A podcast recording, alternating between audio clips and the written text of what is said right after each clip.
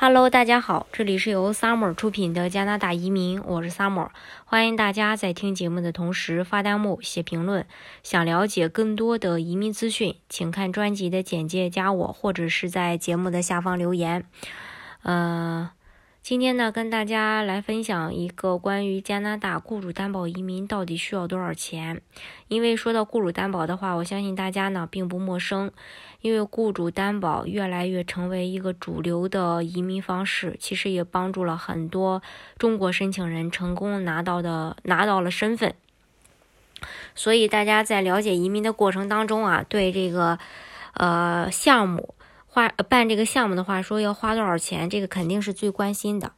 其实说到这个价钱的事儿啊，除了申请人找雇主需要花费的钱，还有其他的一些杂七杂八的费用，也是一笔开销。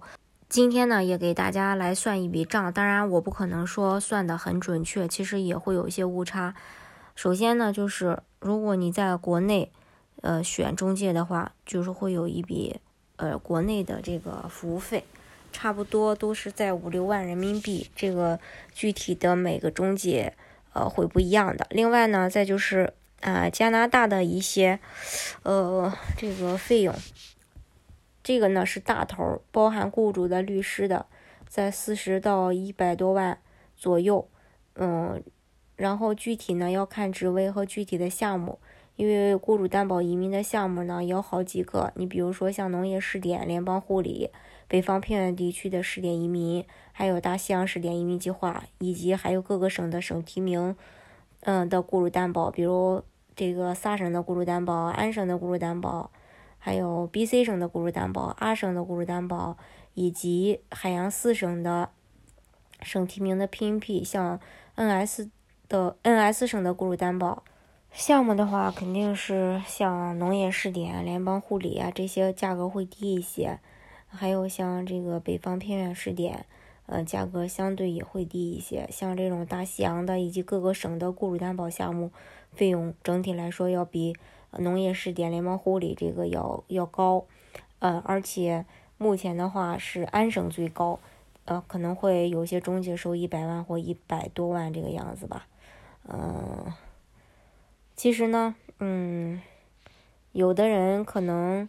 也会了解到说价格挺低的，但是你要考虑这个雇主是不是靠谱，好雇主收费会高。但是呢，嗯，大家在了解的过程当中一定要要去好好的去了解了解，也要当心，嗯，被忽悠，这个都有可能。嗯，因为加拿大雇主担保移民这个项目本身是靠谱的，只是有些无良的中介吧，收了钱不给人办事儿，这个也让很多申请人和同行是比较鄙视的一点。还有就是省里和联邦的一些官方的申请费，嗯，大概如果一家三口为单位的话，两万五人民币。嗯，每个省的收费也不一样，具体到时候可以根据大家自己的情况去看官网。然后，嗯，体检的话，一家三口四千人民币左右。然后，另外还有一些文件制作费。八千左右，其实也花不了这么多。文件制作费、公证翻译、学历认证等等，这些当然还是我说的，我只说个大概的价格。我肯定会说，呃，就是这些政府的申请费、第三方的费用啊，我只我只会说大概的。嗯，因为每个省它也是不一样的，有的省还不收钱呢。还有就是语言培训费，这笔钱也不是说每个人都要花的。英语基础好的，你自己学一下，考个雅思就可以了。但是英语基础不好的，自己又没办法去学的，你只能报个培训班来去完成这个事儿。呃，培训班的话，你报大课还是报一对一的课，这个又是一笔价钱。一对一的肯定价格高，而且每个城市也会有一些差别。嗯，反正差不多，你这个语言不好的，呃，不好的话也得花个两三万人民币，你才能够考下。这个雇主担保需要的成绩，还有联邦的邮寄费，联邦邮寄费的话也得五百块钱左右吧。这个数字也不是固定的，这是整体的一些费用，大家可以根据我刚才提到的这些，你们自己去算一下，一共要花大概多少钱。